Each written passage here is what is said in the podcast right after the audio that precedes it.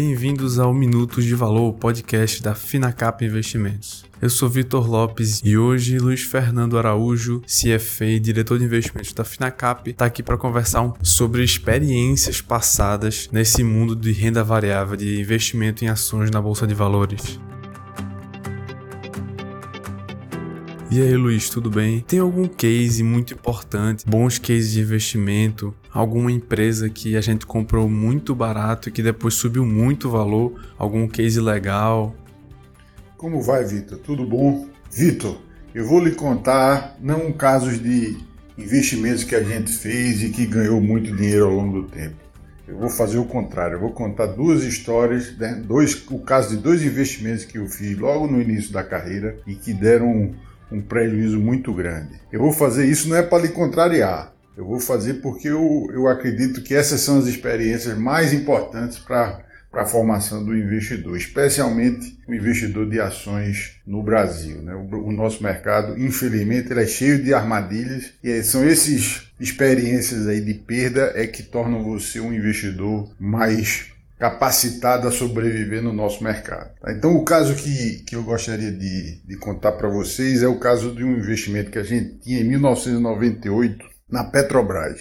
É, no, no podcast passado a gente falou, vocês devem lembrar, 1998 foi o ano que teve a crise da Rússia, né? que gerou um aí nos mercados emergentes. Aqui no Brasil a gente chegou é, a cair mais de 20% o índice. E essa ação da, da Petrobras ela estava sendo negociada em torno de R$ 3,50 e ela caiu para menos de R$ reais. Ela perdeu mais de 60% do seu valor em alguns meses. Eu me lembro que no início, como todo investidor aí que está no início de carreira, eu ficava muito antenado aí nas notícias e sempre estava vendendo e comprando, operando o tempo todo, na medida que a gente identificava que determinada notícia tinha a capacidade de mover os mercados para cima ou para baixo. E aí eu me lembro bem quando a gente começou a ver essas notícias do, da crise da Rússia, eu rapidamente é, saí dessa posição de Petrobras e acabei evitando aí uma perda é, naquele ano, né, como eu falei, de, de mais de 50%. Né? A gente, é, naquele momento, achava que tinha feito uma operação muito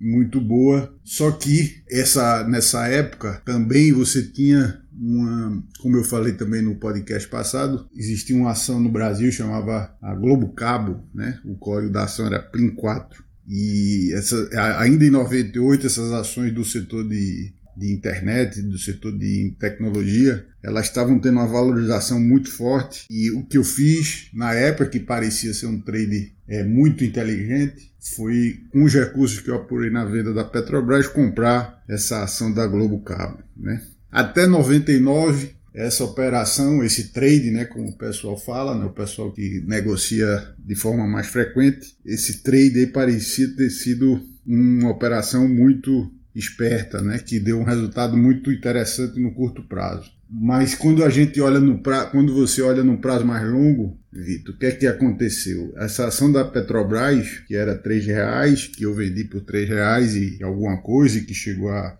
um real e pouco, ela em seguida, né, 2002, a partir de 2002 principalmente, ela teve uma valorização muito expressiva, chegando a 2008 a 50 reais, né, 50 vezes o valor né, daquele ano 98 enquanto a Globo Cabo, que foi o investimento que a gente fez e que parecia muito promissor, ele praticamente virou pó. Esse é um, é um caso muito interessante por dois motivos. Primeiro, ensina a gente a ter uma perspectiva, né, a fazer a avaliação do nosso desempenho como investidor sob uma perspectiva de mais longo prazo. Quando você opera de forma muito frequente, né, você tende a ter avaliações precipitadas sobre o seu desempenho. A avaliação que interessa para a gente como investidor é a avaliação de longo prazo. Por isso que você fazer a avaliação é, do valor intrínseco do ativo que você está comprando é sempre mais importante, que é isso que no longo prazo vai proporcionar a você uma valorização do seu patrimônio. A outra lição que a gente teve nesse caso aí de investimento, Vitor, é relação a agir de forma precipitada com base em informação sobre cenário macroeconômico.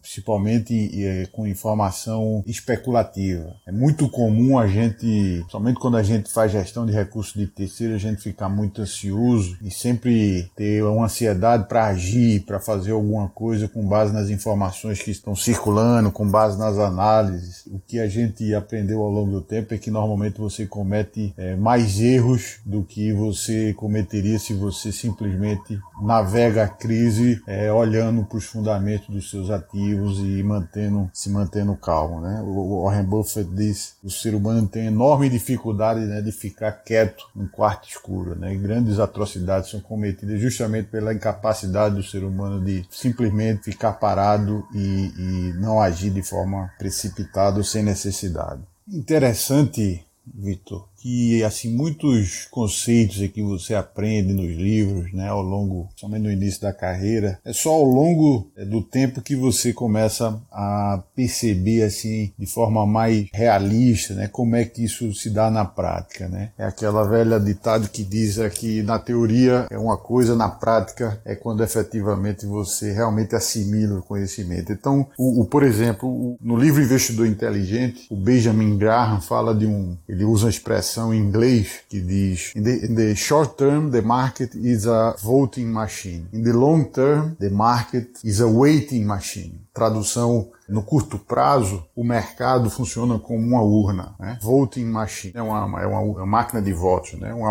uma urna, uma máquina que contabiliza votos. E no longo prazo, o mercado funciona como uma balança, né? uma máquina de peso, uma máquina que mede o peso é, de determinado objeto. Eu, eu sempre tive dificuldades de entender assim, essa expressão. Depois dessas experiências, várias experiências como essa que eu falei agora, isso foi ficando bastante claro assim, para minha percepção do como o mercado funciona. Né? Ou seja, no curto prazo, o valor dos ativos é simplesmente a opinião da maioria das, dos agentes que atuam no mercado. Mas é só uma opinião, né? essa opinião muitas vezes pode estar equivocada. Mas no longo prazo, o mercado funciona como uma balança. Então não interessa quanto é que você acha que pesa uma cadeira, uma mesa. Certo? A, a, a balança vai dar a informação objetiva, né? independente das opiniões das pessoas. Então você pode, você pode dar a opinião que você quiser, aquela mesa tem um peso e aquela balança vai determinar aquele peso ao longo do tempo tempo. É assim que funciona o mercado no longo prazo. Então, é esse o ensinamento aqui que eu queria deixar para vocês nesse podcast de hoje.